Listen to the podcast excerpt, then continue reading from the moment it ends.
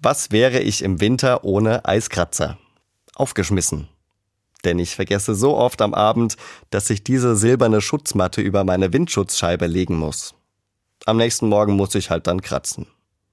Ich fluche natürlich erstmal, weil diese paar Minuten Eiskratzen eigentlich immer meinen eh schon knappen Zeitplan zerschlagen. Aber hinterher hat mir mein zugefrorenes Auto was Wichtiges über Gott und mein Leben beigebracht.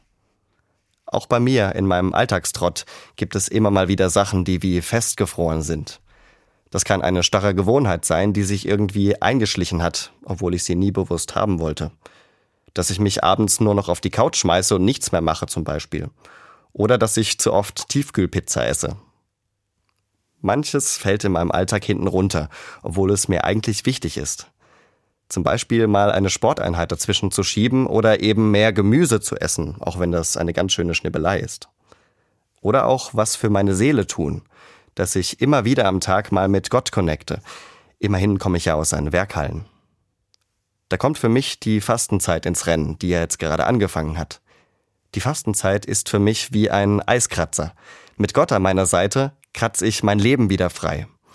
Und so bereite ich mich auf Ostern vor weil ich nicht will, dass in meinem Leben was festfriert.